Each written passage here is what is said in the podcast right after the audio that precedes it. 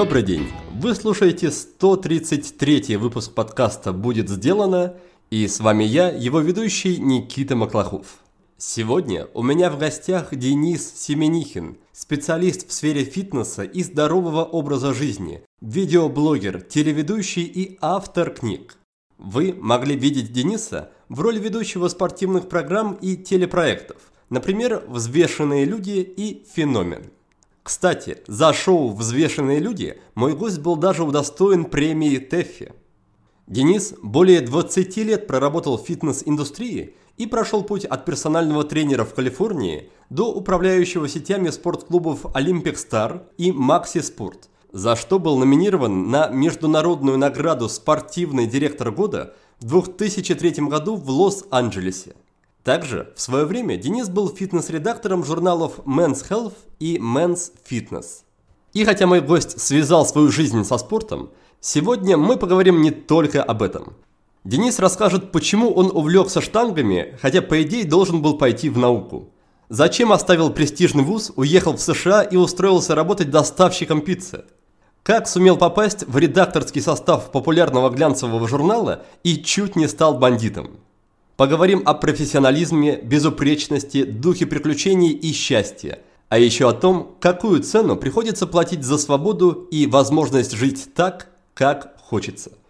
Пожалуйста, не забывайте делиться своими впечатлениями о подкасте. Напишите мне личное сообщение, письмо на почту или оставьте отзыв в iTunes. Главные идеи нашей беседы, упомянутые ссылки и еще много чего полезного вы найдете на странице этого выпуска на нашем сайте по адресу willbedan.ru 133. Ну а я желаю вам приятного прослушивания.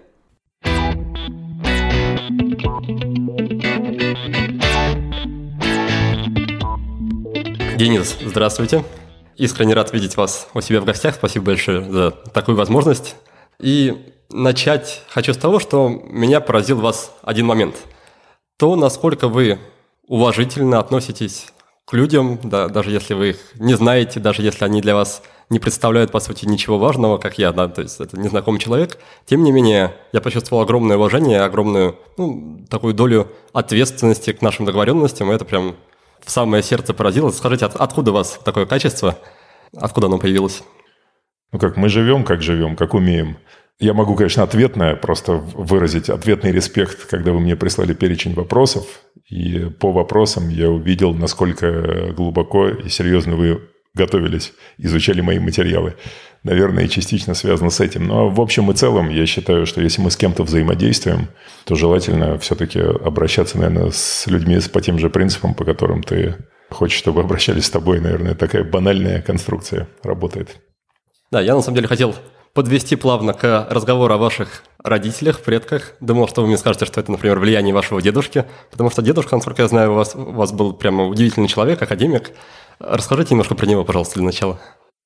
Никита, это, конечно, для меня действительно основа основ. И мне невероятно повезло, как я понимаю, с годами все больше родиться в той семье, в которой я родился.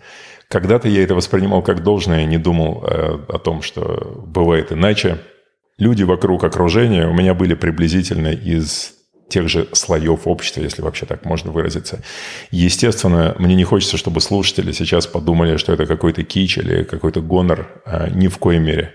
Но чем дольше я живу и чем больше я встречаю разных людей с разным детством, с разным взрослением, из разных городов, даже нашей страны, уж не говоря про другие страны, я вижу, насколько разный бэкграунд или то самое воспитание или среда, из которой выросли люди. Ты можешь развиваться, читать книги, формировать себя. И это задача каждого из нас. Но есть нечто в основе, что вот условно, знаете, как говорят, проснись среди ночи, да, и вот на каком языке ты заговоришь, да, какими, какой лексикой ты будешь пользоваться, и на какие ценности ты опираешься, это все-таки идет очень сильно из семьи. Я не хочу сейчас тратить время наших э, десятков тысяч слушателей на то, чтобы описывать, там, восхвалять свою семью и какие там были принципы, но действительно в двух словах совсем коротко. В моей семье все, все родственники, все взаимоотношения между, условно, дяди, братья, бабушка, дедушка, родители, то есть мои дяди с тетей, это, получается, родители брата. Вся вот эта конструкция, пусть она не супер многочисленная, семейная конструкция, никогда я не видел неуважительного обращения людей друг с другом, хамского какого-то обращения, мата. То есть в моей семье вообще не было мата и грубых слов. Когда я впервые, я помню, где-то написал в детстве какое-то слово в тетрадке. Ну, даже не совсем матерное, но я был в классе в пятом, наверное. И когда мама вдруг взяла и увидела это, я помню свое ощущение тогда в детстве, представляете, это, это не кто-то сказал, и я не сказал это вслух, я просто написал это слово. И э, у меня просто ушла душа в пятки. То есть я был парализован в ужасе, что сейчас мне будет за это. Прочли во взгляде, да, мамы? Да, да. И также еще момент обращения с женщинами я бы хотел тоже подчеркнуть из семьи. У меня в семье, в принципе, отсутствовало, чтобы можно было поднять руку. На... Опять, это, это банально, мне не хочется говорить вот эти стандартные клише, но я в целом не видел насилия как способ решения вопроса. То есть в семье в моей это отсутствовало. Хотя, читая сейчас биографии в, большом, в большом количестве, я знаю, что... Ну, вот даже недавно мне вспоминается биография Джеки Чана. У него просто очень много насилия было в детстве. Не в семье, а вот в той школе, где он вырос. Его же сдали фактически в интернат родители очень рано. И там учитель просто за трещины раздавал только-только так. Даже, говорит, иногда не за что было, а просто для профилактики.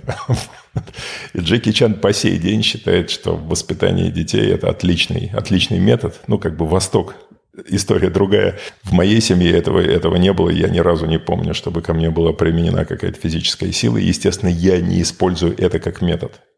Что не отрицает то, что иногда в жизни бывают ситуации, когда я вот первый у меня отклик, но такой животный, он э, физический. Это, видимо, такая горилья какая-то история.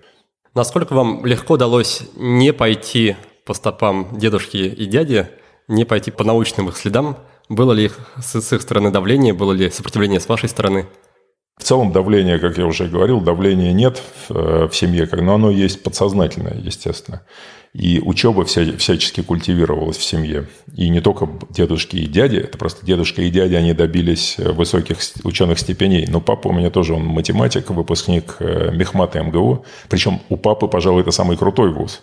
Он просто дальше не реализовался в какие-то вот научные степени. Вот на Мехмат МГУ или там Бауманский или Физтех или еще какие ВМК в МГУ, высшая математика и кибернетика. Это в советские времена это просто это, это, это сверхлюди. Вы понимаете, люди, которые там, папа мне говорил, их, э, его однокашники по теории чисел специалисты. Он говорит, это просто магия. То есть можно отучиться и закончить Мехмат МГУ и ничего не понимать в теории чисел. Он говорит, это просто выдержать экзамен, вот на каком-то определенном этапе сдать, каким-то чудом вызубрив там что-то, но не понимать. Он говорит, а у меня на потоке было несколько, несколько ребят, которые понимали теорию чисел. Он говорит, сложнее нет дисциплины в математике. Те, кто нас слушает, если люди из математики, они точно понимают. Я не понимаю, о чем идет речь. Так вот, в общем, это крутейшие советские технические вузы и факультеты. Естественно, в семье у меня вот эта техническая направленность научная витала, но никто не навязывал мне, что я должен идти именно там поступать условно в МИРА или поступать э, в, в Мехмат, на Мехмат в МГУ или тем более там в Бауманский или в Физтех. А, но учиться как, вот как культ, это присутствовало в семье всегда. Дальше, когда дед стал замечать, что меня очень тянет спорт как хобби, он пару раз буквально со мной поговорил, совсем ненавязчиво, говорит, Денис, ну как бы по тебе видно, что ты можешь здесь всех порвать. Ну, условно, он там это сказал как-то иначе. При, пришел как-то в спортзал, увидел, говорит, ну понятно, что ты здесь и так сверхчеловек. Но это не то, что тебе нужно в жизни. Вот это одну единственную такую фразу я помню. Все типа «занимайся другими значимыми вещами». Но я как-то пропустил это уже тогда даже мимо ушей, хотя к деду относился там мега... То есть, ну, то есть дед – это вообще центр нашей семьи. Но я знал, что я буду выбирать свой какой-то путь. Вот это было изначально у меня внутри, лет в 19 четко сформировалось, что я пойду по своему пути с уважением к семье, но не учитывая то, что думают они, учитывая только то, что, что чувствую, думаю я. Да, и при этом, насколько я знаю, у вас был в жизни еще один очень значимый человек, который отчасти протаптывал для вас дорогу, это двоюродный брат. Если для вас комфортно, расскажите про него. Да, а двоюродный брат, он старший, и он был практически как родной брат, потому что наша семья очень плотная вся. папа и его брат, и вот как бы два сына. То есть я и Лешка. Леха был старше на 5 лет, то есть он 66-го года рождения. Он не протаптывал для меня дорогу. Просто так получилось, что меня отдавали по его стопам. А это, по сути, вот как классическая история из всяких э, фильмов голливудских, да, что вот есть старший брат, суперзвезда, и ты все равно в, не, в его какой-то тени. Леша был из тех, из того года э, горнолыжников, потому что мы занимались горными лыжами, и я, и он. Меня отдали по его стопам в горные лыжи. В советские времена горные лыжи – это, наверное, так же, как сейчас э, заниматься поло не водным поло, а вот когда на, на, на лошадях скачет. То есть это настолько эксклюзивный, элитарный какой-то спорт, где само оборудование стоило как месячная зарплата инженера. Причем даже, мне кажется, не все оборудование. Наверное, лыжи и палки можно было только купить там рублей за 150. А это была средняя зарплата в СССР. То есть спорт очень дорогой, а малодоступный. И в Москве гор нет. Кроме Воробьевых гор и под Москвой там турист, Яхрома. Такие места были. Это я говорю сейчас в 70-е и 80-е годы.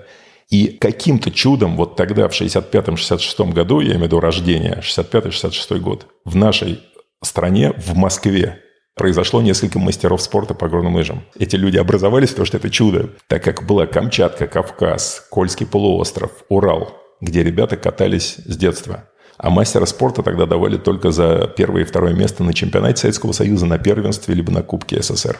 То есть невозможно было выполнить мастера, как, например, по плаванию. То, что горные лыжи – это всегда, ну, то есть трасса непредсказуема. И не на кого ориентироваться. Мастер спорта дается только за полученные призовые места. Все. КМС уже вот то, что я выполнил, это процент от времени мастера. Вот мастер прошел по трассе, потом ты едешь, проехал на 6% медленнее, к примеру. Все, ты КМС. Но мастер, он эталон. Так вот, брат мой в 16 лет это дело выполнил. Дальше поступил в 17 лет в, в МГУ на физфак на физический факультет. Дальше женился в 18 лет на девчонке, которая из семьи дипломатов, которая прожила все детство в США. Это, представляете, в советские времена. То есть он женился на, по сути, советской американке, которая свободно говорила по-английски, красотка нереальная. И когда они с ней приехали вот в этот пансионат, где я рос, друзьям моим, сколько нам было, 13-14 лет – и тут приезжает мой старший брат, значит, ему там 19 с этой девчонкой, у них там какой-то двухкассетный шарп этот. Она мне переводит все эти песни, которые мы слушали.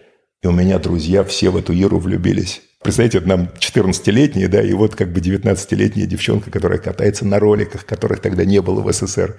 В общем, короче говоря, для меня брат был это просто какое-то воплощение вот просто супер успех во всем, значит, красотка жена, значит, двухкассетный шарп, мастер спорта по горным лыжам, поступил в МГУ, и на, и на свадьбу ему еще дарят машину.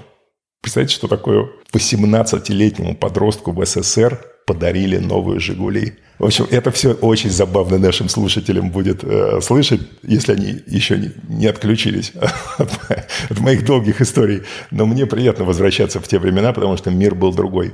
Ну, а дальше я уже как-то рассказывал в выпуске, да, что брат у меня через несколько лет э, совершенно непонятно, откуда это взялось, заболел и умер от рака. Просто через, через 4 года.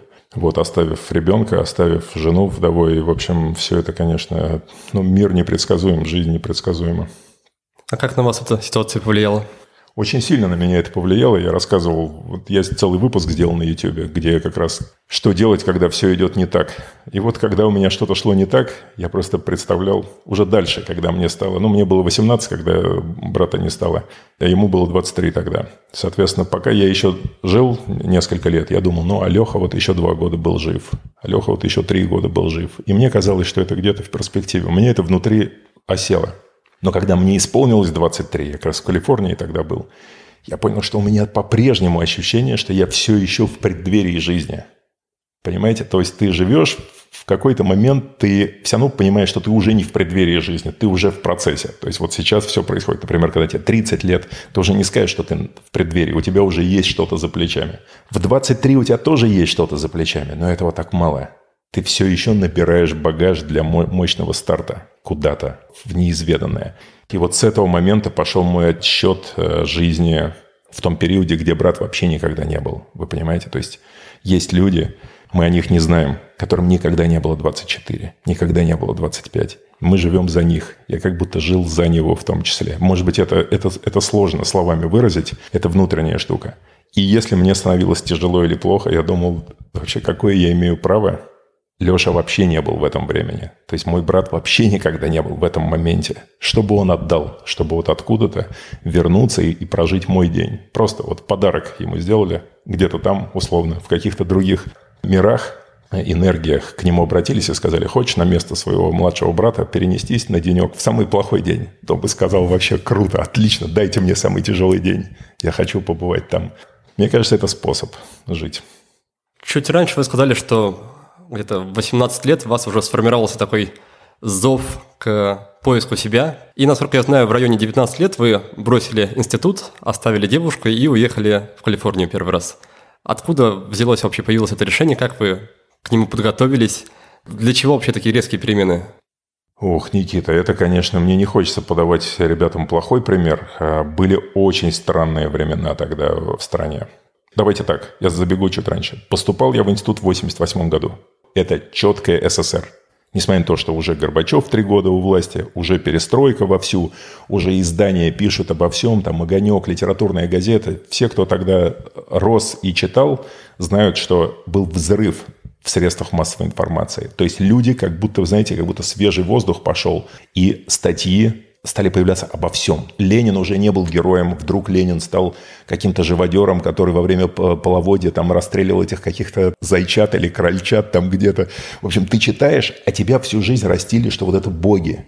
Вообще сложно понять то время.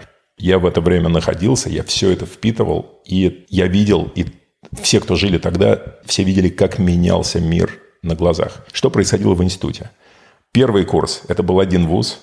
Третий курс это был вуз, где преподаватели стали уходить. Каждый преподаватель, который чего-то стоил и знал, уходил в совместные предприятия. Тогда это так называлось СП. То есть тогда были кооперативы сначала, потом пошли совместные предприятия. По-английски называлось joint ventures. Ощущение было такое, я вам сейчас расскажу, как было на МЭО. Ну, это факультет, на котором я учился. Я приходил утром на учебу. Рано я учился, в 7.45 у меня была первая пара. Значит, в 3 часа я уходил с головной болью и пытался понять, что я за сегодня сделал. С головной болью, потому что я все время, видимо, не ел достаточно, у меня обмен веществ быстро, у меня начинала, начинала болеть голова. Значит, и я понимал, что я был на половинке одной пары. За эти все часы я посетил половину одной пары, все остальное время мы сидели в кафе и обсуждали какие-то вагоны с чем-то люди продавали друг другу. В общем, ну, вы понимаете, молодежь, студенты, экономисты, пытались все, значит, типа обсуждать бизнес. А, в общем, а, ощущение было, что мы живем в какой-то проекции, вот что будет завтра. Здесь уже неинтересно. Все. Учиться, в принципе, штука непростая.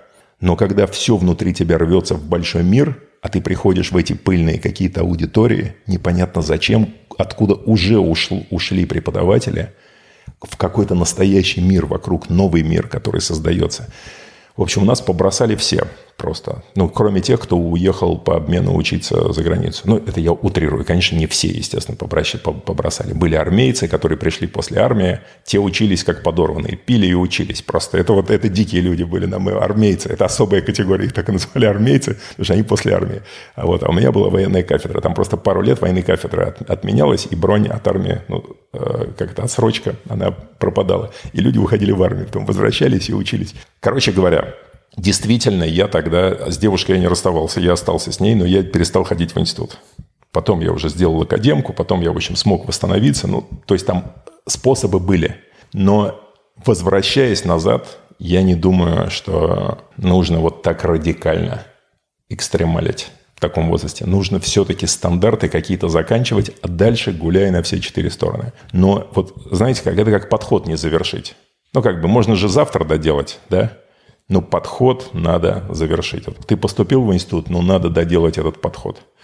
А с девушкой история это уже позже. Это уже когда я улетел в Калифорнию. Все, тогда, конечно, я вынужден был оборвать отношения, несмотря на то, что они не закончились. Но вот зов к, к приключениям был сильнее, чем, чем вот этот зов к, к уюту, комфорту, а, любви. Женщина – это вообще такой символ дома, уюта, защиты, какое-то материнства. Ну вот все равно мы даже, хоть это и твоя жена, и она, ты ее защищаешь, но все равно материнский вот такой какой-то элемент есть даже вот в, в нас, что женщина – это оплот для нас. Я вот это, это, это решил как-то, что все-таки я в свободный полет уйду. Получается, что этот переезд в Калифорнию был не каким-то подростковым бунтом, это было скорее ну, осознанное, готовое решение, направленное на то, чтобы успеть оседлать перемены вот эти, которые наступают, да? Никит, круто. Вот это, кстати, не думал я об этом. Да, вы правы. Имеется в виду вот эта формулировка «подростковый бунт». Все четко. Нет, нет, не было бунтом уже. И это как раз было... Я считаю, что это было настоящее а, взросление. Вот этот момент бессонных ночей. Я помню это, потому что решение я принял еще 20 лет мне не было. А осуществил, то есть возможность появилась уехать в 21. То есть я больше года это внутри себя проверял осмысливал, обдумывал. Сколько раз я ходил там на Воробьевы горы свои эти в детстве, где тренировался, и просто садился, фактически... Я не знал, что такое медитация, и я не делал это, типа, я пойду помедитировать. Но я невольно садился в тех местах, где провел свое детство, и я представлял, как это все будет, вот как я прилечу с рюкзаком. Именно вот так вот, как в кино, что я прилечу на новый материк. И я видел, как я найду этот спортзал какой-то, где, значит, меня все-таки возьмут под крыло каким-то образом. Ну, что... У вас там на тот момент были уже какие-то кумиры спортивные? Ну как, ну я рос вот на этих всех фильмах 80-х. Тогда же все фильмы были про героев-одиночек. Вы понимаете, все-таки мы, конечно, настолько продукт э, эпохи. Каждый из нас. Я не представляю, какие ребята вот сейчас растут, кому сейчас 20 лет. Они продукт вообще другой эпохи, с другими идеалами. Это не значит, что вот мы там старые, а они новые. Это значит, что просто разные конструкции.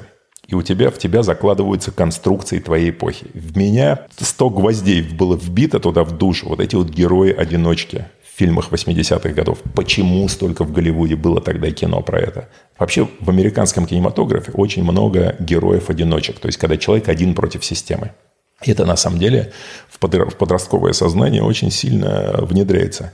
Мне не хотелось вот эта тема против системы, у меня вот этого нет. А идея, что ты определяешь свою судьбу, ты живешь по своей системе ценностей, несмотря на то, что вокруг мир может сходить с ума, но у тебя есть свой стержневой взгляд на вещи. Ведь это и есть суть всех вот этих героев-одиночек, что у него есть свой кодекс, и ты живешь по своему кодексу. Другой вопрос, что надо кодекс этот сформировать. И я перед отъездом, я помню, я читал Шекспира. Реально, я выписывал, по-моему, в Гамлете я выписывал какие-то фразы, именно чтобы они были для меня тем манифестом своим. Это просто громкие слова. Манифест, система ценностей. Ты в 20 лет не рассуждаешь так, но ты понимаешь, что тебе нужны опорные точки – на этих опорных точках будет строиться твоя жизнь, которую еще ты не, не пришел в нее. То есть я еще не, не прилетел туда, в этот новый мир, который будет на меня обрушиваться всеми своими соблазнами, трудностями, мнениями. Ведь люди на тебя будут воздействовать. Но у тебя есть свой внутренний манифест. Никит, и так и произошло. Я прилетаю в Нью-Йорк куча иммигрантов. Я сначала прилетел в Нью-Йорк, не сразу в Калифорнию. Продержался там 5 дней, хотя турпоездка была, по-моему, на 10 дней. А дальше я планировал ехать в Калифорнию. Как-то на автобусе, я думал, через всю Америку. Короче, я прилетаю в Нью-Йорк, попадаю на первую же вечеринку, там встречаю русскую иммигрантскую тусовку. И мне такие ребята, типа форцовщики, ну, сейчас тоже, наверное, это слово непонятно, это как вот в Москве были форцовщики, которые обменивали у всех иностранных туристов, меняли там типа джинсы на флаге, джинсы на ремни. В общем, короче, советскую культуру меняли на, на американскую. Вот, на рваные джинсы и кроссовки. Странное время. Так вот, вот подобные же ребята в Нью-Йорке. Такие, о, Денис, типа, все нормально, мы сейчас тебя тут в Нью-Йорке все устроим, мы все знаем, как... Я такой говорю, ребят, не надо меня никуда устраивать, я сам нормально разберусь. Да что ты разберешься, ты же ничего не знаешь, мы в этом мире все знаем. Говорю, спокойно. И тут, Никит, как раз мне подошло вот это мое а, взросление в среде, ну, вот условно, мажорной среде, то, что у меня внутри, конечно, был какой-то гонор, что типа не надо мне рассказывать, я сам знаю, как надо жить. Ну, я этого не произносил, но у меня внутри это было очень твердо, что меня вот так просто не запутаешь за столом, типа сесть и... Ну, вы понимаете, о чем я говорю, да? То есть вот там, приехал парень из маленького города, сейчас ему покажут мир, и такие люди действительно, наверное, могут сбиться с пути. Там, мы сейчас все тебе расскажем, не надо, ребята, я сам вам все расскажу, если надо. И все, и я отправился уже дальше на автобусе в Калифорнию. Английский язык уже был при вас в то время, да? Да. То есть, по крайней мере, это минус одна помеха, минус одно препятствие. Офигенный просто плюс. Никит, просто я не говорю, что это преграда для тех, у кого этого нет. Но если рассматривать это как ресурс, это просто феноменальный ресурс. Нет круче ресурса, чем нормальное качественное знание языка. Это открывает перед тобой двери, это позволяет тебе общаться с людьми на равных – это позволяет тебе выражать мысли не только примитивные, типа «дай там я сделаю там, ну, вы понимаете, да, чем проще твой язык, тем проще мысли, которые ты выражаешь. Чем проще мысли, тем проще восприятие, тем люди тебя воспринимают проще, примитивнее. Ну, представляете, с вами приходит разговаривать японец. Вы можете знать что угодно о Японии, но если он общается с вами лишь с помощью 10 слов, вы не знаете английский, он не знает английский, он знает 10 слов по-русски, американцы же не знают других языков, ну, в подавляющем большинстве. Для них английский – это все. Но тебе с ними взаимодействовать. И там люди есть очень разные. И достойные люди, и образованные люди, и влиятельные люди, и люди, которые могут захотеть с тобой делать какой-то бизнес, проект, кино, что угодно. Возьмите любую биографию. Вот сейчас я прочитал биографию Брюса Ли. Он дико работал над английским, когда приехал. У него же был слабый английский. У него был английский, по сути, спецшкольный. Вот у меня был английский крепче, чем спецшкола, конечно, потому что вот спецанглийская, значит, до 10 класса, ну, до 11, да, как сейчас, и дальше институт еще языковой. Но я еще сам все время какие-то лингофонные кассеты слушал.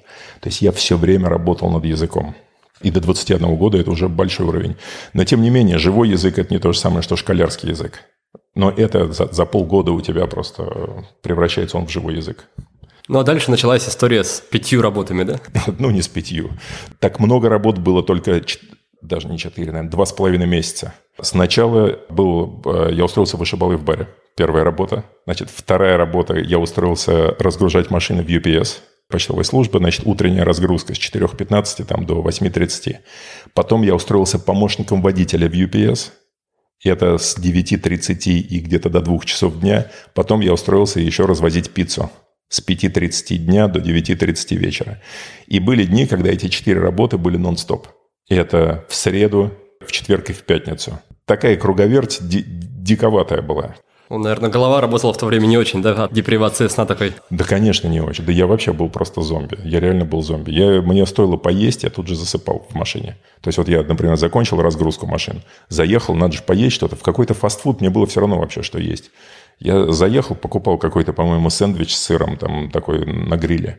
Вот, съедал, запивал апельсиновым соком, все, засыпал тут же. Уже не важно было, я понимал, лучше доехать до дома и поспать час в постели, чем я сейчас засну. Но ты засыпаешь просто где угодно. Я убежден, вот э, тот выпуск, что я сделал на работе, во-первых, его продолжают люди смотреть, мне приятно, то есть людей это цепляет. Он как-то поначалу там 1200 просмотров набрал, сейчас уже, по-моему, там 350. Мне приятно, что эти разговорные темы людей цепляют. Особенно вот кто понимает, что поработать на износ когда-то в своей жизни – очень полезно. Хотя множество комментариев было. Как можно было из семьи академика с такой головой, с таким столько в тебя вложили, и ты это потом тратишь на примитивный физический труд. Но я по сей день, сколько, Никит, уже у меня было всяких разных работ после этого, там, супер топ-менеджерских, там, понимаете, в, в журналах, на телевидении, я знаю, что вот этот фундамент примитивного труда, он дает тебе ощущение ну, ощущение земли. Ты как бы заземлен. Точка отчета получается, да? Какую-то точку внутри себя, вот, вот эту первобытную, абсолютно примитивную, может быть, но в своей примитивности эта штука очень надежная, потому что она, она вечная. То есть отправь тебя в X век, будет то же самое, не будет хуже. То есть, понятно, может быть жестче, не, не будет негде принять душ, не будет еды, но суть приблизительно та же – Взял, отнес, положил, напрягся, проснулся рано. Теперь, когда я смотрю всякие фильмы там э, или читаю книги про покорение Аляски, про золотую лихорадку, все вот эти истории Джека Лондона, всю романтическую литературу, где речь идет о преодолении, это все такие же ситуации, абсолютно. То есть ты должен столкнуться вот с этой жесткой физической каменоломней. Да, наверное, это еще дарит понимание, что если что бы в жизни не случилось, какая задница, ты всегда к этому можешь вернуться. Э, это у тебя никто не отнимет. Точно. Ну и в целом, я так понимаю, что вот этот период для вас был таким испытанием на прочность, как раз вот этот период, э, момент инициации, да, взросления. Знаете, Никита, о чем я не говорил в том выпуске, это, конечно, одиночество еще. Когда ты едешь за границу один, ты всегда испытаешь одиночество. Это значит, э, не будет, мало того, что твои девушки из Москвы рядом, не будет девушек – потенциально, которые могут тебя понять. Потому что с иммигрантской тусовкой, как я уже сразу сказал, я не хотел соприкасаться. Там вообще, причем по сей день ничего не изменилось. 2020 год все то же самое. Иммигранты – это другой, другой мир. Я не хочу сейчас всех под одну гребенку. Есть очень-очень разные люди, как я же тоже там был в, этом, в, в этой среде. Но а, в большинстве своем люди сильно меняются. Помните то, о чем мы говорили чуть раньше? У кого не выстроена внутри вот эта система координат, из Гамлета или из Шекспира не выписаны ориентиры, которые ты не предашь. Ты оказался в другой ситуации – капитализм, а здесь у нас, значит, когда я уезжал, был еще социализм, значит, в первую очередь человеческое, потом уже коммерческое, а в Америке вроде все наоборот, если примитивно говорить, да, в первую очередь коммерческое, потом человеческое, неважно. Важно то, что ты для себя поставил как ориентиры. Ты не будешь прогибаться под изменившийся вот этот, как в песне, да, под изменившийся мир, потому что ты свой мир создал внутри. Это не какие-то громкие... Это абсолютно то, что каждому человеку, который уедет в другую страну, придется соизмерить. Либо ты остаешься собой, ты можешь быть собой и быть успешным там, сто процентов. Не знаю, мне сейчас пишет девушка, что ей нужно 20 тысяч э, рублей на... Вот спонтанно там она в какой-то поликлинике, ей нужно... Я не задумываясь отправлю.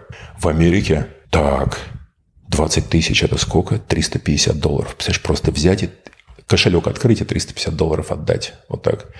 А, зная, как они зарабатываются, там, да, там 10 долларов в час. Это типа что? 35 часов моей тяжелейшей физической работы в те времена. В те времена вообще было 7,50 в час. Вы представляете, да? Это неделя работы, чтобы отдать 350 долларов. Но у меня тогда вопрос. А что важнее, помочь человеку, который нуждается в твоей помощи сейчас?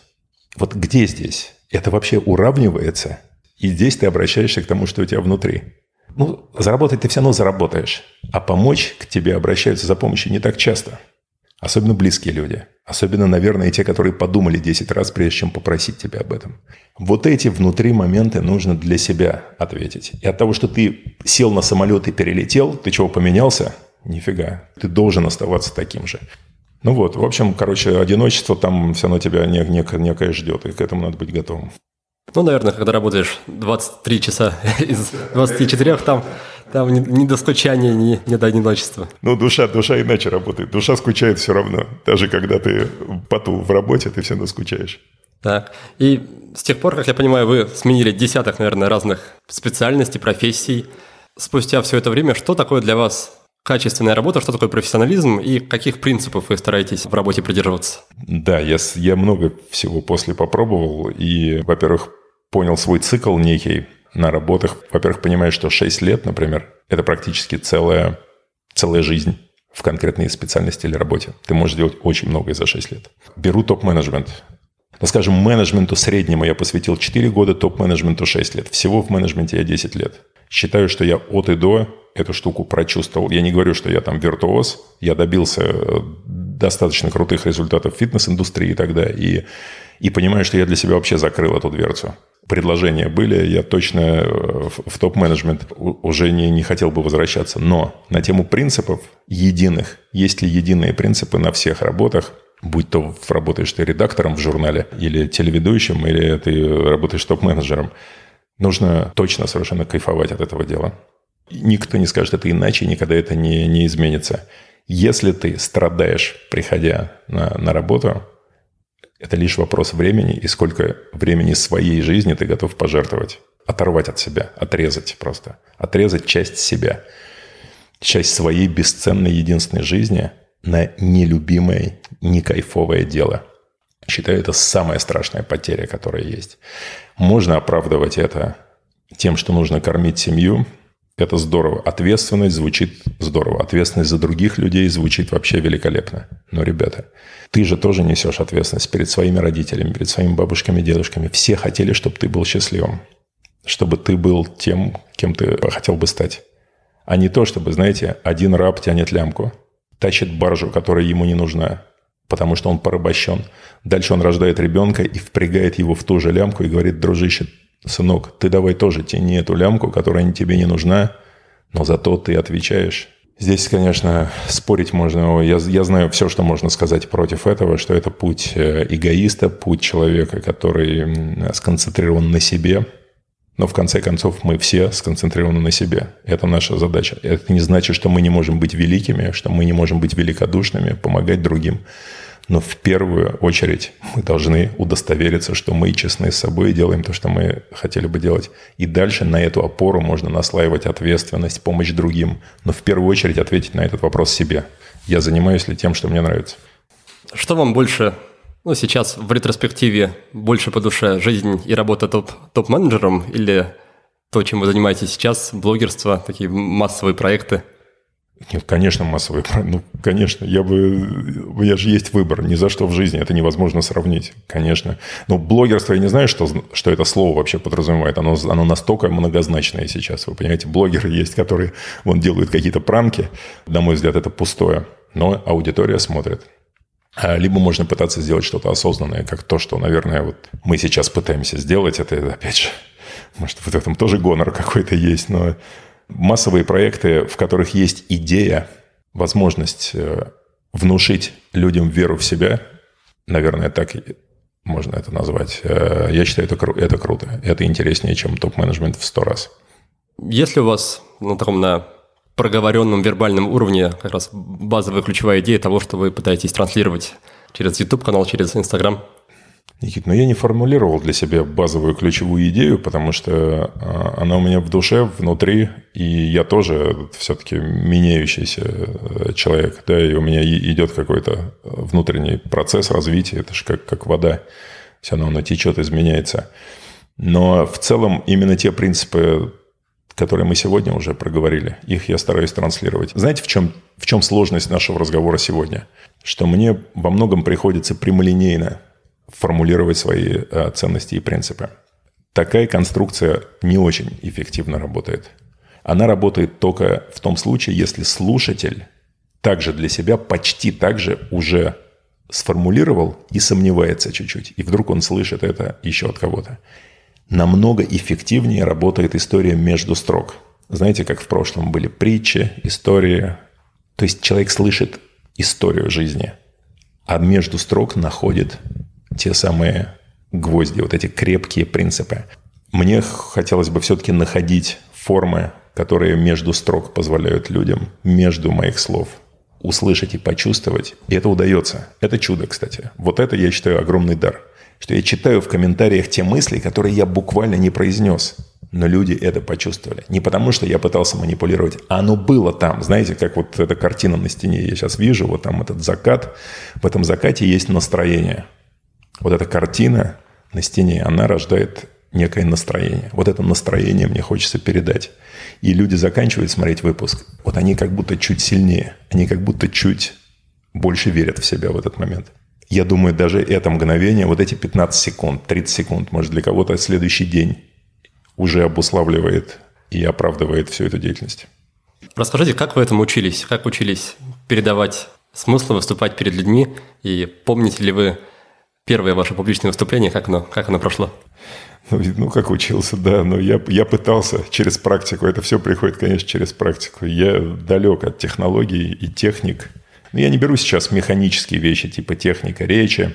Этим можно заниматься механически. Это как техника в выполнении упражнения. То есть я понимаю, что такое техника речи, я могу услышать, когда люди понятно, всякие говоры, диалекты и так далее. И я слышу, как люди там тянут те или иные гласные. Но это чисто технический вопрос. Дальше есть вопрос энергетический, если ты выступаешь перед людьми. Здесь сложность – это позволить себе быть собой в, этом, в этот момент. Это звучит так просто, тем не менее, это самая сложная задача. Я вам приведу пример. Выходит тренер по ораторскому искусству перед аудиторией и делает все правильно. Он правильно двигается, он правильно переводит взгляд. То есть, вы понимаете, он делает все по букварю. Вот есть букварь, и представляете, вы выходите и делаете все точно по букварю. Сидит человек в аудитории, он видит, что ваша речь правильна, что вы посмотрели на него, не забыли, и на него, и на него. Все хорошо. Но мой вопрос, а есть ли этот луч света внутри? Заряд-то есть в этом всем? Если нет заряда, Никит, грош цена всей этой техники. Она нафиг никому не нужна вообще. Я скажу, что искренность и заряд важнее, чем техника. Но есть, конечно, идеальный вариант, когда у тебя есть все технические инструменты, и ты способен сгенерировать этот настоящий искренний заряд, и ты можешь этой энергетикой пропитать аудиторию. Эта штука во многом природная плюс э, опыт. Но природный дар должен быть. Но ведь у вас было формальное обучение, да, и как раз техники речи, и актерскому мастерству. Да, да, конечно, конечно. Чтобы не дискредитировать в ушах и глазах слушателей важность, да, тоже обучения. Абсолютно, конечно. Я не хочу сейчас, да, наверное, ленивый послушает и скажет, о, все, супер, Семенихин сказал, можно ничему не учиться, можно все на внутреннем огне. Нет, ребят, конечно, это, наверное, как в единоборствах. Наверное, чтобы выходить и импровизировать на ринге, нужно огромную работу провести. Но в конце концов импровизация музыкант, когда выходит на сцену, да, он, понятно, он выражает свою душу, но он научился играть на гитаре, он научился петь, он научился двигаться определенным образом. Дальше он расслабляется. Все, он расслабляется и дает своим пальцам по струнам бежать так, как его сердце поет. Но ему нужно было обучиться технике, конечно. А забегая немного вперед, скажу, что мой гость очень любит читать. Причем читает он абсолютно разные книги. Наверное, еще и поэтому он умеет зацепить внимание слушателей разными интересными историями. В рубрике «5 в одном» Денис расскажет об этом поподробнее и назовет свои любимые книги. Если вы тоже любите читать, но по каким-то причинам не можете найти на это много времени, то предлагаю вам обратить внимание на сервис Smart Reading. Smart Reading – это электронная библиотека лучших нон-фикшн книг – кратком изложении. Кстати, с основателем сервиса Михаилом Ивановым мы беседовали в рамках выпуска под номером 121. Михаил в том выпуске рассказал о своем проекте, о рынке деловой литературы и о том, чем вообще хороши конспекты книг. Сейчас в каталоге Smart Reading около 500 конспектов. Их еще называют summary. Причем каждый из них можно не только прочитать, но и прослушать. Summary представляет собой, во-первых, ключевые идеи книги, во-вторых, тест на понимание прочитанного и, в-третьих, крутую инфографику. Чем хорош Smart Reading? В этом сервисе все сделали уже за нас. Отобрали лучшую бизнес-литературу, отжали из нее всю воду и оформили самое важное в удобных форматах. Вы можете попробовать Smart Reading абсолютно бесплатно в течение 7 дней. Если же после этого вы решите остаться и оформить подписку на полгода или на целый год, то не забудьте ввести промокод WILLBEDONE и получить скидку размером 20%. Активировать промокод нужно через веб-версию сервиса, но пользоваться им можно как через браузер, так и через приложение на телефоне. А теперь давайте продолжим разговор с Денисом. Также, насколько я помню или знаю, у вас есть опыт работы журналистом. Как проходила вообще эта трансформация? Как, как вас воспринимали люди, когда вы приходите такой, с трудом проходите в дверь из-за мышц и приносите какую-то рукопись? Какой-то у людей диссонанс должен быть э, в голове от этого? Ну, если говорить о книгах или о журнале, о чем мы сейчас говорим? Вот о журнальной практике тогда? Да, ну, для, для начала. А, очень разные сферы. Журналы, особенно вот тогда, когда мне посчастливилось работать, это в конце 90-х, журнал Men's Health, как вы туда попали вообще? А, а я попал туда очень интересно. В спортзал, в котором я работал, Gold Gym, туда, туда ходила редакция. Это вот реально время, время первых. Как фильм такой есть про космос. Вот тогда было время первых. Первый журнал, первый спортклуб. Я, конечно, кайфую от того, что я это застал. Сейчас опять ребятам, которым вот сейчас по 20 лет, они сразу пришли в мир, в котором куча журналов, причем журналы сейчас вообще никому не нужны уже, да, потому что все в онлайне. Тогда это был первый глянцевый журнал о фитнесе, посвященный фитнесу, ну и вообще в целом мужской журнал. Они пришли в первый западного толка спортклуб. Был уже World Class, но Gold Gym – это мировое имя. World Class – это так, а Gold Gym – это, это культ. Это культовый спортзал. И вот туда приходят ребята из редакции. А мы с ними, естественно, начинаем общаться, ну, как я им рассказываю, там, как тренироваться, что мне было там 25 лет, 26 лет. И заходит разговор о переводе статей. У них же материалы все изначально были переводные. Потому что держать редакцию и наполнить журнал вот такой толщиной реклама продавалась шикарно, а дальше 70% у тебя должно быть авторских материалов, ну не авторских, имеется в виду материалов смысловых, а не рекламных. Журнал все толще, потому что рекламы продается все больше, материалов надо все больше, материалы переводились из западных изданий, в основном из англоязычных. Садятся журналисты переводить статью о тренировках. Они прекрасно знают английский язык, эти журналисты. Доходят они до упражнений. И там написано упражнение, например, bend over rows. Это тяга штанги в наклоне. Это еще кое-как можно догадаться. Но по идее ты можешь перевести это тяга согнувшись. И представляете, он пишет так, bent over. Это значит наклониться. Он пишет тяга наклонившись. Тяга согнувшись. Вы будете читать и скажете, это что такое вообще? Это что за безобразие? Это, это кто писал? При этом это образованные люди. Теперь я говорю о сложных упражнениях. К примеру, uh, Preacher Curls. Preacher Curls, он читает Preacher, проповедник.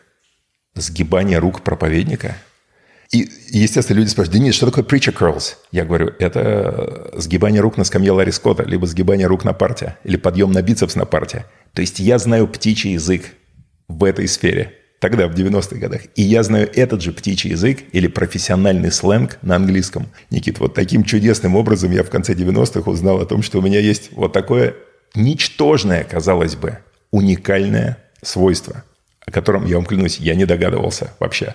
То есть я, прилетев из Калифорнии, вернувшись в Москву, это было очень тяжело, кстати, тогда, я сидел на листке, выписывал, что я умею вообще чем мне заняться, куда мне себя применить, потому что меня пытались тогда в бандитов это затянуть. Это вообще это отдельный разговор, это очень, слава богу, это, это было коротко, но я был очень большой. Я прилетел 125 килограммов, конечно, вот с такой шеей. Такого трудно не заметить. Да, да, да. Да, и меня сразу там кавказцы, ребята возле э, новых черемушек, возле станции, все говорят, «Э, Денис, типа, иди к нам. А, в спортзале. В спортзале со мной заговорили. Ну, тогда, видно, как раз рекрутмент такой происходил в спортзалах.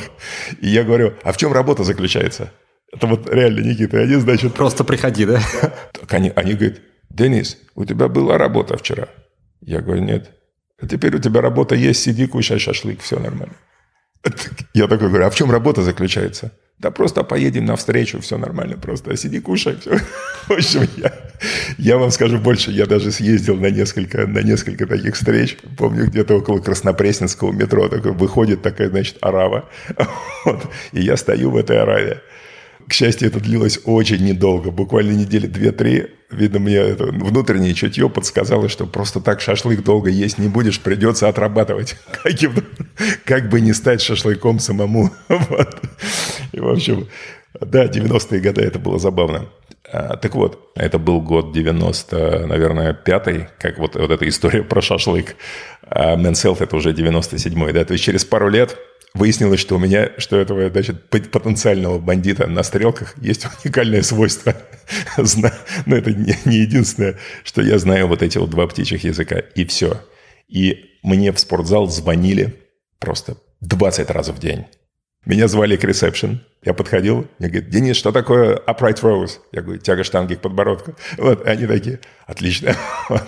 Денис, что такое hamstrings? Мы читаем в словаре, это подколенные сухожилия. Я говорю, это задняя поверхность бедра. Какие сухожилия? Говорю, То есть меня настолько веселило, что они находили в словарях. Ну, вы понимаете, да? Когда ты переводишь дословно, получается бред. Нужно знать специфику. И вот так я стал работать, работать, работать. И потом э, дошло до того, что в 2000 году, когда менялась команда, э, владелец издательского дома предложил мне стать главным редактором Men's Health. На что я просто я пришел, говорю, не может такого быть. Я не журналист. Он говорит, журналистов у меня целая редакция. Нужен лидер, нужен человек, который фанат. В общем, Никит, для меня просто всегда работало одно. Вот этот огонь внутри, мне каким-то образом удавалось людей вокруг этим пропитать. Люди чувствовали, что я не безразличен, что я фанат этой сферы. Вот и все. Как вы считаете, для спортсменов, для развивающихся людей, какая ситуация более знаю, здоровая, полезная, когда есть куча информации, как сейчас, но трудно выбрать что-то конкретное, или как 20 лет назад, когда вообще ничего нет, и нужно добывать все зубами. Вот это круто, круто. Если говорить по результатам, мне кажется, ну, я сейчас, конечно, скажу вообще ретроградную такую вещь, просто олдскульную. Но мне кажется, не потому, что все, что было раньше, было лучше. Вот были времена, а теперь... Но на самом деле, Никита, сейчас это просто трэш какой-то. В этом море информации, в таком обилии негатива, осуждения. Ну, посмотрите, весь, весь профессиональный спорт, олимпийский спорт, все, теперь это все фармакология. Все забыли о работе, о таланте. Люди буквальном смысле жертвуют свою жизнь ради этой медали. Они все кладут на, на, на чашу весов. Никита, просто все кладут люди ради одной, не то что золотой, ведь золотую медаль получит один, а сколько там еще десятков людей, которые все отдали на этих тренировках. Вот сейчас я выложил там про фотографию Селин Сивон. Может быть, вы видели, это вот чемпионка по горным лыжам э, с Майклом Фелпсом. Ну, сразу комментарий. И это все, конечно, без фармакологии. Ребята, что происходит? Вы забыли о самом главном. Я сейчас обращаюсь к тем, кто, у кого поворачивается, тянется рука это написать. Вы забыли о главном, что формирует наш мир. Офигенная самоотдача. Полный фанатизм той сферой, которой ты себя посвятил. И теперь я переношусь в прошлое. В 80-е годы, когда я ходил в спортзал. Естественно, люди что-то там ели. Понятно, там был ротоболил, метан. Но об этом вообще не говорилось в спортзалах. Если ты видел кого-то больше и сильнее, значит, он дольше и круче тренируется, чем ты. Клянусь вам, вот такая была конструкция. Я в 16 лет, придя в спортзал, именно эту конструкцию чувствовал вокруг. Не было разговоров, а этот здоровый, но он на химии. Разговор был о том, посмотреть, как он делает упражнения. Может быть, сейчас все скажут, но это наивно, это так наивно. Может быть, но в этой наивности есть романтика, правильные устремления – что через труд, через постоянство. Конечно, я представляю, если сейчас скептики меня слушают, они скажут, это просто какой-то какой бред. Но, ребят, я застал такой мир, и я клянусь, что это было так. Что именно так это все в спортзалах. Я сейчас говорю не о себе, не о ком-то еще. Все по всей этой среде подвальных качалок была такая культура. Обвешанные стены фотографиями Арнольда, Сталлоне, там все, все бодибилдеры тех времен, там Рич Гаспари. Понятно, что старая школа, там Франко Коломбо, там Арнольд и Фрэнк Зейн. Очень много было имен в 80-е. И эти все люди не были воплощением там химиков. Речь не об. Ну, как бы все понимали, что да, что-то они там используют. Но это фанаты тренировок. И здесь, в этом спортзале, фанаты тренировок. Все, и ты смотришь, заряжаешься и поднимаешь там штангу, жмешь, там этот канализацию прорвало, ты там по щиколотку в воде, значит, поднимаешь, романтика, музыка играет покореженная эта колонка какая-то стоит, какой-то, значит, принесенный магнитофон из дома или дека. И тут вот люди ставят, какая, какая качковская музыка, давайте из роки, давайте поставим там Майкл Джексон там или что-то в те, в те года. То есть все такое свое, все домашнее. У тебя есть ключ от этого зала у тебя вокруг вот эти сообщники твои, вот эти все фанаты тренировок, и ты после тренировки выходишь и можешь еще час обсуждать, смотреть, там, листать какой-нибудь журнал замызганный и говорить, вот это упражнение написано, давайте попробуем, давайте мы привяжем вот так веревку, вот так трос и сделаем. И теперь у нас 2020 год. У тебя все глянцевое, все блестит, в залах все есть все, что достигнуто все, всеми, все на фармакологии, все это фигня. Все, да я захочу завтра, да я пойду и завтра это сделаю. Там. Ну вот, конечно, они же все там что-то что едят. После просмотра вашего YouTube-блога у меня создается ощущение, что одна из ключевых ваших ценностей, ценностей вашей жизни – это стремление к свободе. Ну, свободе э, заниматься тем, что хочешь, жить там, где хочешь, общаться с теми людьми, э, с кем хочешь. И преимущества такой свободы, они, они понятны. А Какая стоимость? Какая у этого стоимость и какая есть, может быть, оборотная сторона? Чем вы расплачиваетесь за такую тотальную свободу в своей жизни? Ну, Никита, вопрос у вас, конечно, масштабный. Я поэтому столь многословен. То есть ответить на то, на что это, эту книгу можно написать, наверное, на каждую из этих тем. Действительно, у всего есть э, расплата. Это верно. У свободы есть расплата, э, которая многими крылатыми выражениями э, уже была сформулирована «вольному воля, а спасенным рай». Есть много довольно глупых пословиц, на мой взгляд, но вот это выражение прямо в точку. «Вольному воля». То есть, когда ты обрываешь все вот эти тросы, которые тебя держат, ты, естественно, как бы подвешен в воздухе немножко. Мне сложно ответить, где у меня дом. То есть у меня было много отношений, но в основном они длятся, ну, говорю, максимум два года. То есть несколько отношений по два года. Это все оборотная сторона вот этой свободы. Это больно. Если ты живой человек, ты все равно терять людей неприятно, расставаться а, больно. Ты понимаешь, что семью таким образом ты не создашь. Опять, это я сейчас не рассказываю, какая-то плачевная жизнь. Нет, это твой выбор. Ты в любой момент можешь поменять этот выбор. Ты можешь в какой-то момент сказать, все, я натусовался, нагулялся, напутешествовался, я хочу свой очаг, свой дом, стоять на земле, дети бегают вокруг. И вообще я считаю, что это супер люди. Сейчас я вот для себя такое выражение принял. Те, кто сделали и хранят вот эту ячейку общества и растят этих удивительных маленьких созданий. И это, конечно, круто. Но у меня не было такого примера в детстве, потому что, да, мои родители развелись рано. Короче, у свободы есть, э, есть цена, но ты решаешь для себя. Знаете, как здорово, что в жизни мы можем выбирать свой путь. Не как где-то в каких-то странах, да, где там тебе диктуют родители, семья, общество диктуют нас столь настойчиво, что ты становишься изгоем, если ты не следуешь конструкциям общества. Мы с вами в западном обществе, к счастью, большей частью да, живем. И особенно на сегодняшний день, и ты можешь выбирать ту жизнь, в которой тебе на данном этапе жить радостнее. А расскажите, пожалуйста, из чего состоит сейчас ваша жизнь? Может быть, расскажите, как проходит ваш обычный день, какие события его наполняют? А, очень по-разному. Ну вот смотрите, сегодня я здесь, в Санкт-Петербурге. Вы знаете, что мы несколько раз пытались назначить встречу. И однажды я даже ехал в Санкт-Петербург, развернулся и поехал обратно, потому что я почувствовал, что те дела, которые я сейчас отложил, они меня прям тянут, тянут обратно. И э, вот так я в основном и живу.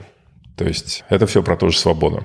То есть я выбираю, что для меня важно прямо сейчас, делаю это. Я все время что-то делаю. То есть вот, кстати, говоря об отдыхе.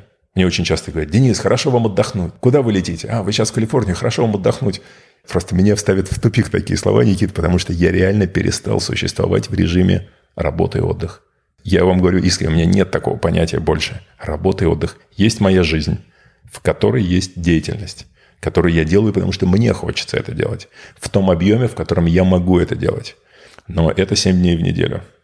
То есть сделать себе полный день отдыха, во-первых, у меня будет дикое, просто разрывающее чувство вины к концу дня, что я бездельник, что я вообще шалопай, студент прохладной жизни. У меня много всяких выражений для себя есть. Я просто ненавижу безделье. Я считаю себя диким лентяем. Диким. Но это так и есть. То есть это не то, что я вот сейчас тут это кокетничаю. Там, э, нет, я на самом деле, конечно, трудолюбивый, но я вот считаю себя лентяем. Нет, я реально считаю, что я, конечно, лентяй.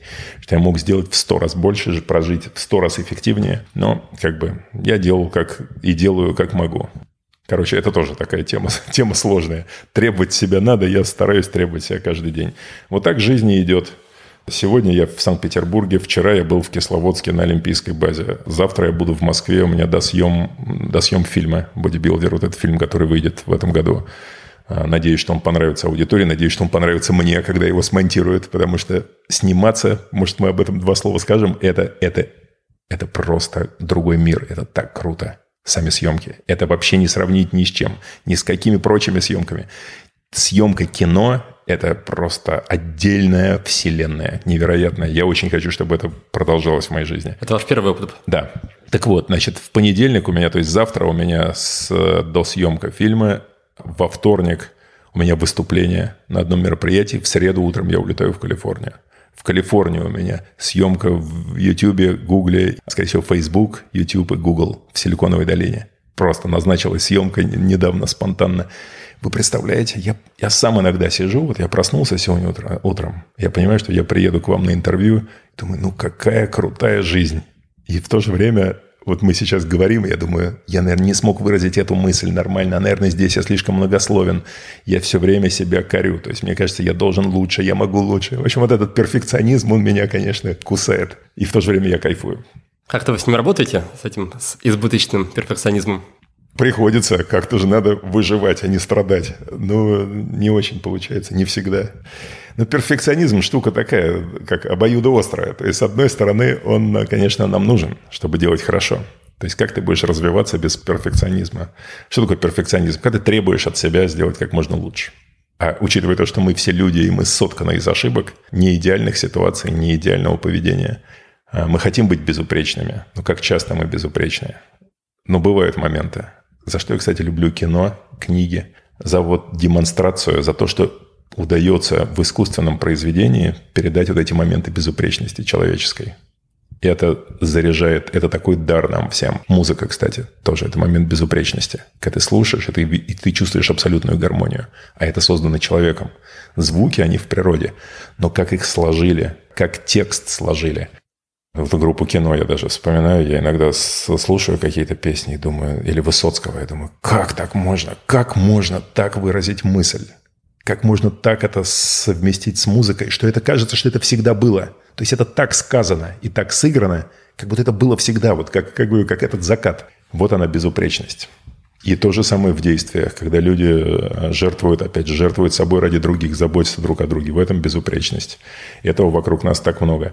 И в то же время мы сотканы из этих недостатков, из постоянного какого-то недотягивания, несовершенства, с каких-то с маленьких слабин таких в нас. И с этим надо постоянно бороться. Поэтому у, пер- у перфекционизма нет, наверное, ответа, как, как с ним быть. Просто держать его под контролем. Когда речь заходит о спортсменах, особенно о спортсменах, связанных с железным спортом, с железом, с весами, часто говорят про мышление чемпионов.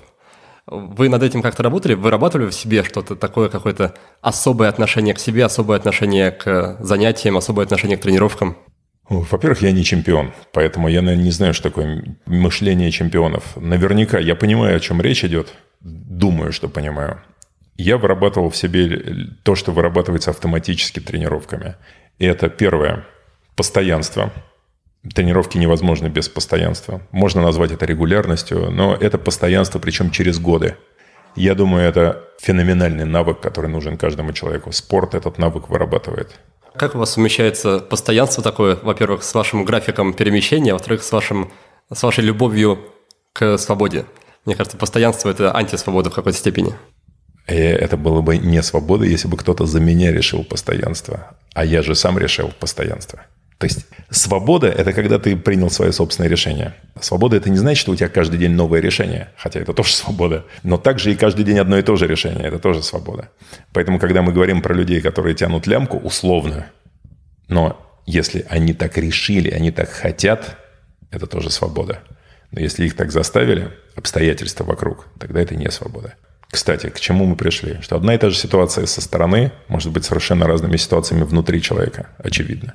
И один может тянуть лямку, которую ему навязали, другой может э, делать это по собственному выбору. И в этом случае другой свободен, а первый нет. Поэтому мое постоянство в тренировках, например, хоть какое-то постоянство у меня есть, это, это моя свобода. Да, я вас перебил. Первый пункт был про свободу. Да, а, про постоянство, да. Второй пункт был, что вырабатывают тренировки, это отсутствие награды за отдельные действия. А, динамика мира возрастает, ну, так цивилизованно назовем, мира мегаполисов. Динамика очень высокая, информационный поток огромен. Зачастую людям кажется, что вот этот путь от действия до результата, он тоже сократился. Он нифига не сократился вообще.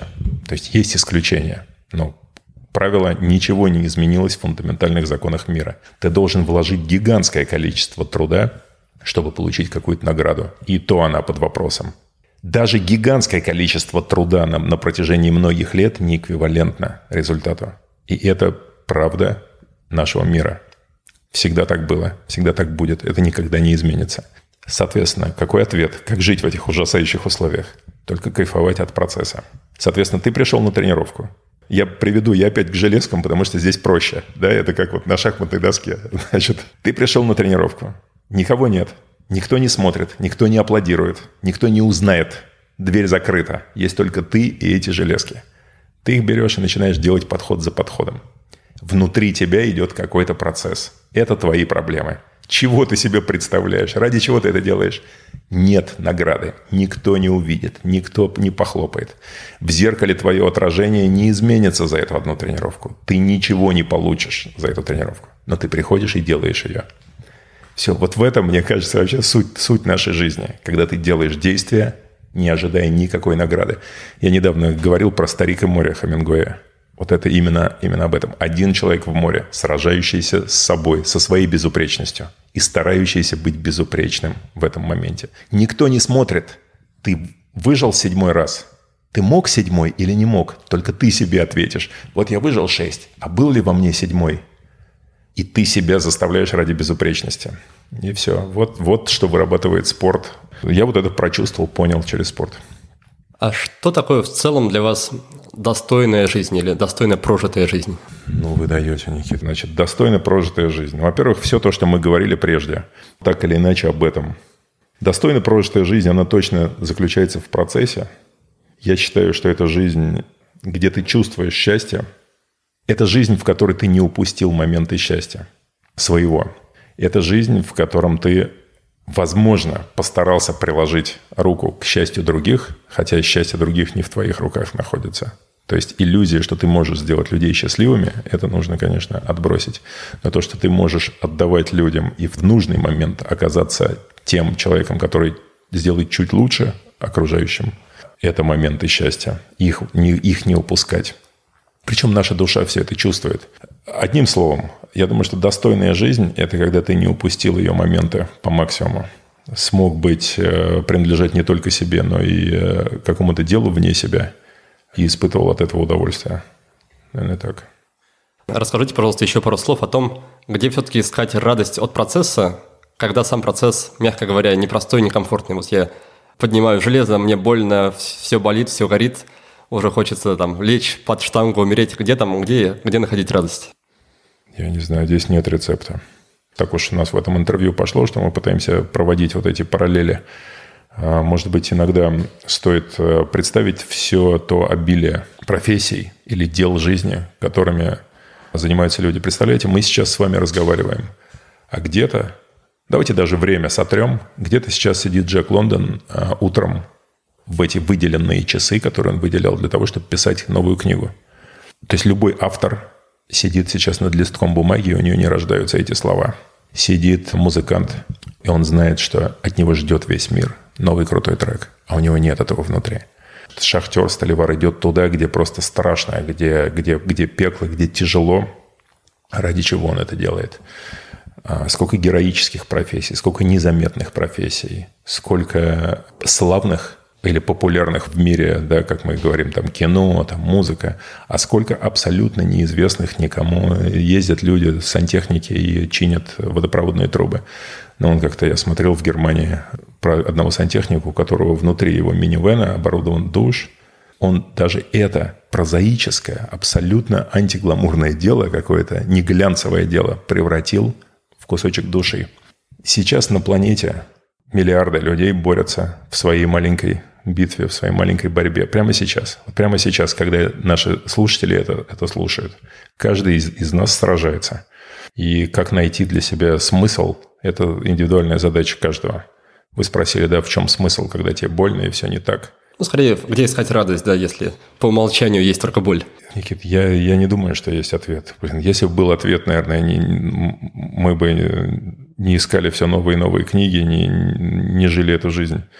Во-первых, я могу сказать даже, что для вас конкретно нет такого ответа, и для меня нет такого ответа. Даже для нас этот ответ будет меняться. Вот вы, к примеру, делаете подкасты, и вы наверняка, ну, я вижу по степени подготовки, что вы к этому относитесь ответственно, вам это нравится. Вы можете проснуться через два месяца и сказать себе, все, я исчерпал себя. Запросто. Такое может быть. Майкл Фелпс когда-то доплыл свою последнюю, да, там, 100-метровку, 200 метров и сказал себе, все, как бы возраст пришел, обстоятельства, надо искать новую жизнь для себя. То есть каждый человек когда-то перелистывает какую-то страницу. И тогда перед тобой встает, вдруг открывается новая панорама. Это как ты поднялся на вершину, видишь, перед тобой новая долина, ее надо пройти. И ты снова, снова и снова решаешь те же вопросы. А где найти радость? А как оправдать эту боль, эту, эту борьбу?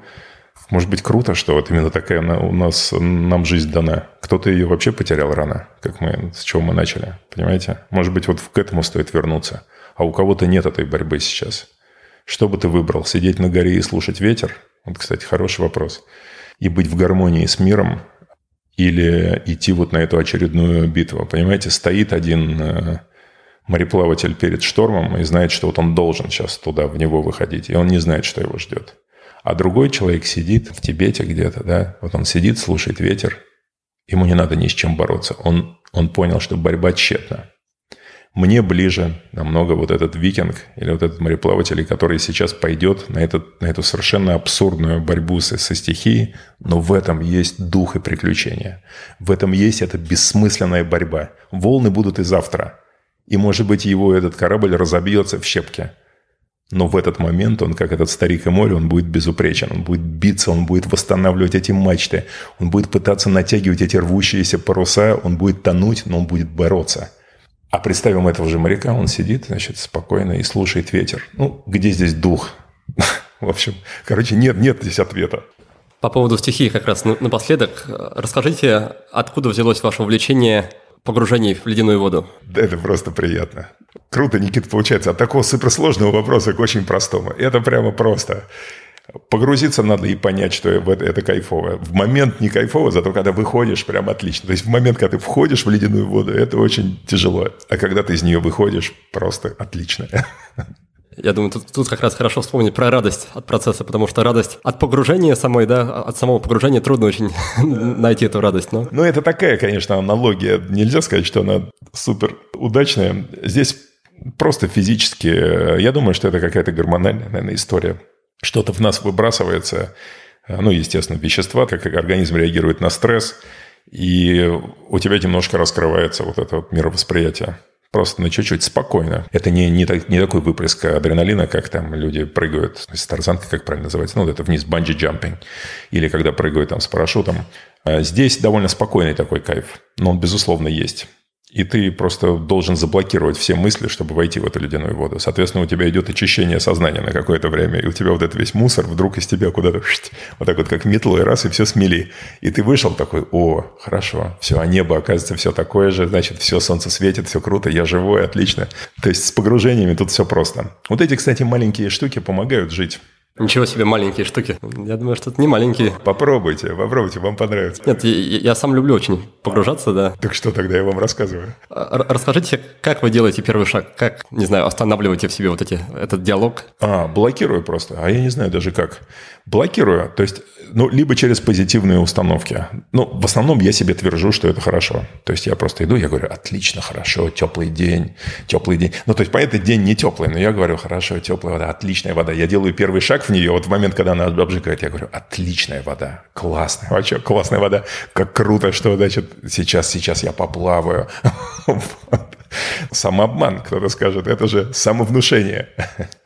И все, а дальше нормально. Ну, дальше вы сами все знаете. Хорошо, давайте напоследок перейдем к нашей финальной рубрике. Рубрика называется «Пять в одном».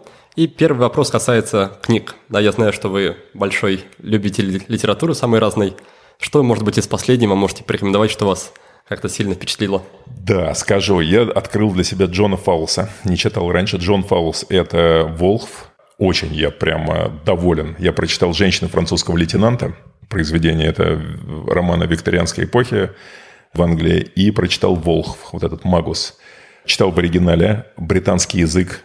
Это просто офигенно круто. И истории вы не читали? Фаулса? Я читал его довольно давно. Не могу сказать, что понял, не могу сказать, что его осмыслил прямо. Вот, вот в этом весь смысл, Никит. Что основная идея, конечно, весь вообще кайф от этой книги, он в концовке. Именно в том, что вся мистика пропала. Ну, то есть вся книга мистическая. И я, и я понимал, что это, конечно, все здорово, э, вот эта вся мистика, но к чему это все? Я ожидал от автора, что в конце книги будет, вот он как-то слепит все это, потому что ну, явно он виртуоз, виртуоз слова, виртуоз сюжета, что он слепит это в какую-то, не то чтобы мораль, а вот в какой-то вот, ну, вот я все смотрю на эту картину на вашей стене, вот в какой-то этот оттенок смысла, который тебя затронет э, в сердце. И ему это удалось. И когда я читаю про, вот верно вы сказали, вы читали давно, и типа непонятен, и все так, объяснение концовки Волхва – а я понимаю, что никакого объяснения не нужно. У жизни очень часто нет объяснения. У многих наших ситуаций нет окончательного вывода. Вообще это не про нашу жизнь. Окончательный вывод здесь и сейчас. Нет никакого окончательного вывода. Есть процесс. И вот этот парень, главный герой, с этим его стремлением к этой девушке, Эллисон, это тоже незаконченный процесс. Но ему был преподан очень крутой урок. Он благодаря этому уроку смог посмотреть на вещи иначе. И то, как он описал, автор описал борьбу этого героя с собой, как он ждал этой встречи. И в то же время первое, что он сделал на этой встрече, это он опять как бы вернулся к себе старому, к какому-то осуждению. Это так показывает вообще человека и его природу. И вот в этом, я считаю, великолепие произведения, что оно как зеркало концентрированное показывает Особенно, вот, мне кажется, с мужской точки зрения очень полезно почитать, потому что оно показывает нам, нас, вот со всей нашей неоднозначностью внутри. И вторая книга его «Женщина французского лейтенанта». Там показана женщина. Есть главный герой, который тоже в терзаниях, но это уже нам как бы знакомо по Волхву. И тут есть у нас женщина, которая загадка. Опять, как я это вижу, что есть чудо, это женщина. И чудо в том, что мы не можем понять ее. Никогда, никогда не сможем понять до конца. Но в этом и есть ее главная притягательность. Если бы сейчас удалили из этого мира всех женщин, нафиг нам нужен этот мир, понимаете, вообще. То есть мы, мы ничто без них. Они наши, наш, наш смысл. Вот. И мне кажется, вот это как раз там передана вот эта загадочность женщины, ее непознаваемость. В одном из ваших видео услышал такой термин, как чтение вне зоны комфорта, чтение литературы, которая не находится в вашем, вашем текущем таком информационном поле. Какую наиболее странную, может быть, далекую от вашей жизни книгу вы читали вообще? Ну, да, давайте я вам просто приведу сейчас спектр. Допустим, сначала ты читаешь биографию 50 Цента. Хорошее начало, да. А потом ты читаешь, предположим, книгу «Сёгун» про Японию 17 века. Глубокое-глубокое такое ну, масштабное произведение про абсолютно другую культурную среду. В следующий момент ты читаешь а, биографию Эйнштейна, а после этого ты читаешь Стивена Хокинга, а потом читаешь Станислава Лемон. То есть ты берешь настолько, казалось бы, не пересекающиеся вообще миры, и ты их пересекаешь внутри себя. И кто-то скажет опять, сейчас можно послушать и сказать, это что за странный салат, типа селедка с молоком. Но в действительности наша душа же все это вмещает. Ты можешь почувствовать, более того, самое удивительное, что ты можешь найти единство. А единство наш дух находит. Он находит единство между первым, вторым и третьим. Там есть пересекающиеся линии. И отсюда берется твой офигенно объемный взгляд на мир вокруг, на возможности свои. А больше, наверное, на чудо. Мне книги дают, конечно, ощущение просто чуда вокруг. Это то, что мне просто хочется пожелать всем людям, кто себя этого лишил, ну, по причине занятости, там, прикладной литературы, лишил вот этого соприкосновения с чудом. Мы же никогда в наших маленьких жизнях не, не ухватим даже миллионную долю того, что есть вокруг.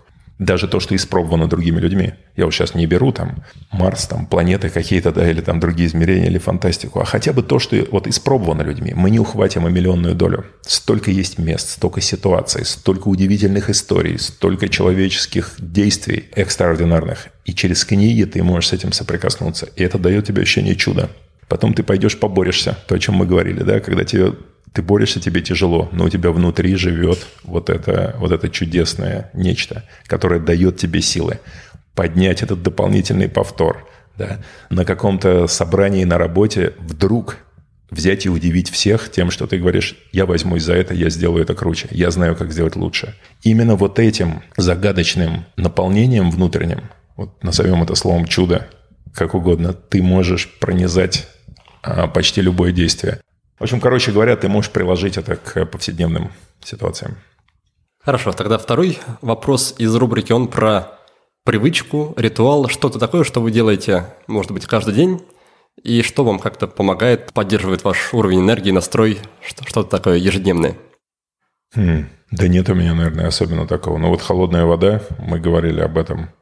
Растяжечку я делаю по утрам сейчас в последнее время. Ну, такой ЛФК, а, знаю, кстати, Никит, не так давно у меня появилось, появился момент останавливаться. Вот я вышел, чувствую крутой момент. Вот сейчас было в Кисловодске. Вышел, играет какой-то джаз. И светит какой-то вот вокруг свет. И дует на тебя теплый ветерок. И я вдруг чувствую крутой момент. Мы ведь это очень часто улавливаем. Но мы идем дальше, потому что у нас есть своя задача. Я себе говорю, остановись. Просто 30 секунд. И я останавливаюсь на эти 30 секунд и ловлю вот этот момент. Пусть я просто, наверное, со стороны это выглядит очень странно. Шел человек, человек вдруг замирает и стоит, как это, как у киборга выключили батарейку. Понимаете, да, просто ты замер, и я просто слушаю и смакую вот это. Это, наверное, конечно, штука такая уже пожилому возрасту свойственна. Но мне кажется, чем раньше это начать делать, тем круче будет. Просто не пробегать мимо момента. Или еще приведу пример. Иду я по улице, Вижу, э, девушка стоит в слезах. Я подхожу и говорю, что, что случилось с вами? Она мне рассказывает какую-то ужасающую историю. Я вижу у нее рваная обувь. Она говорит, мне, мне надо купить для ребенка, значит, там вот, вот это, это, это, это, это. А муж там негодяй этот вообще, этот, в общем, короче, денег не дает. В общем, она погружает меня в какую-то ситуацию свою. Я говорю, пойдемте. Но меня настолько трогает. Я вижу, что она не какой-то не алкоголик. Это просто, ну, просто бедно одетая. А, и она же не просит деньги на... Типа, дайте мне деньги, я уже сама разберусь, на что купить. Она просит купить конкретные предметы. И мы идем с ней в магазин и все это, все это покупаем. Я не знаю ее, это не, не, не какая-то... Я даже впервые ее вижу. Это вот из этого же разряда, что остановиться и увидеть момент рядом. Поучаствовать в каком-то моменте. Я считаю, это, это огромный дар. Это такой же дар, как вот этот закат, музыка, ветерок. Это такой же дар, что ты вдруг столкнулся с чьей-то судьбой, на которую ты можешь э, повлиять здесь и сейчас. Не куда-то носить, знаете, я вот переведу деньги в, в какой-нибудь там фонд, а они там это распределят. Это, мне кажется, такая штука, знаете, типа отстаньте от меня, я отдам деньги. А реально поучаствовать в ситуации здесь и сейчас, где ты можешь помочь здесь и сейчас прям. Но такие вещи нечастые. Вы понимаете, да? Я сейчас не говорю о всех. Так, понятно, стоят люди с протянутой рукой, поучаствуй в их ситуации. Их, их сотни в городе. Ты не можешь поучаствовать везде. В общем, э, это нельзя назвать, конечно, ритуалом, как вы спросили. Но это тот неотъемлемый компонент жизни, который, мне кажется, прям вот надо улавливать. Вот эти моменты, осмысленные моменты. Вот и все. В общем, я опять вас увел в свое. В этом и суть разговора, чтобы послушать вас. Хорошо, третий пункт, он про вопрос, который, возможно, вы задаете сами себе или посоветовали бы людям задавать самим себе, если эти люди хотят что-то в себе узнать, открыть, прийти к каким-то осознаниям. Вопрос для такой, для саморефлексии. Есть ли у вас в запасе? Ну, людям не нравятся такие вопросы, конечно, про вот там последний месяц, там жизни, последний, последний год. Насколько они стали бы заниматься и наполнять свое время тем, чем они наполняют его сейчас, если бы действительно они знали, что это там полгода последние в их жизни. То есть задавать вопрос, чего ты не успел. А на самом деле суть вопроса в том, что ты бесконечно откладываешь внутри себя, что пора делать уже сейчас – то есть ты все время ждешь, когда сложится тот самый удивительный момент. Ну, момент он вот он, вот он прямо перед тобой. На чем у нас есть контроль? На тем, чем мы наполняем свое время. Вот наша сфера всемогущества. Вообще, делай все, что хочешь. Вышел на улицу, хочу пойду туда, хочу пойду сюда. Хочу буду бездельничать, хочу буду впрягаться во что-то. Выбери свое. Представь, что осталось времени не так много сделает то самое крутое, ради чего у тебя забьется сердце, загорятся глаза. Вот, наверное, этот вопрос стоит тебе задавать прям постоянно. Здорово, спасибо за него. И дальше у нас идет четвертый пункт. Он про инструмент. Это может быть что-то виртуальное, приложение, сайт, программа. Это может быть что-то из реального мира, кроссовки любимые какие-то. Какой-то инструмент, который просто вам нравится, тоже как-то помогает, поддерживает, делает жизнь проще. Таких предметов у меня множество в жизни которые делают жизнь не то чтобы проще, делают жизнь интереснее. Но я люблю инвентарь. Об инвентаре мы говорим. Да, да, в том числе. Ну, слушайте, у меня, на самом деле, сейчас вот мне пришел на ум, конечно, велик, велосипед, я считаю, обалденный кусок инвентаря, скейтборд, лонгборд, сноуборд. Ну, в общем, вы поняли. Все, что... Опять мы в спорт. Мне нравятся те предметы, которые с какой-то романтикой э, сопряжены. Ну, вот такой спортивный. Хорошо, и напоследок пятый пункт. Он про фильм или сериал, мне понравился фильм, вот сейчас я посмотрел 1917. Мне понравилась очень как переданная атмосфера бессмысленности войны.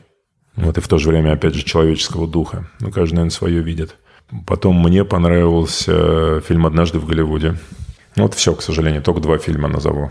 А ваш фильм, фильм с вашим участием когда можно ожидать? Фильм с моим участием должен выйти осенью посмотрим, что, что из этого выйдет. Я знаю, сколько труда было вложено в процессе, сколько фанатизма и съемочной э, группой.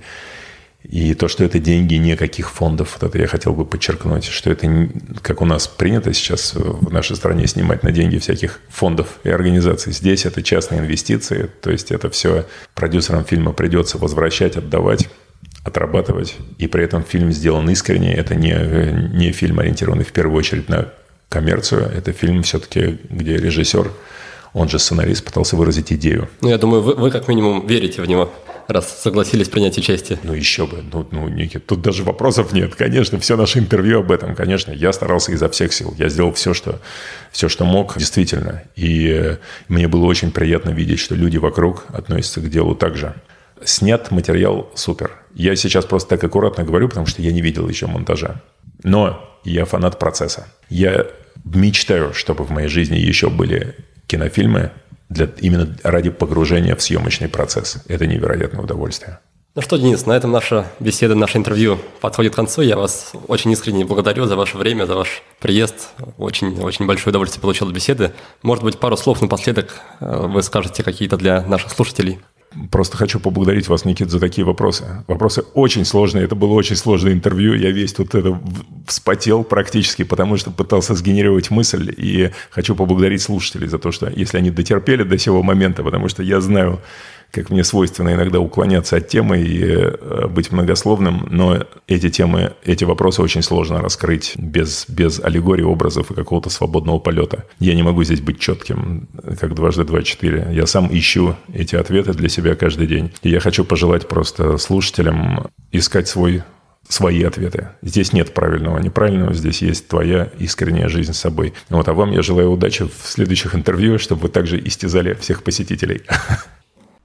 Ну что же, выпуск подошел к концу, и мне остается только подвести итог нашей беседы с Денисом. Рассказывая истории из своей жизни, мой гость попутно дал пару советов.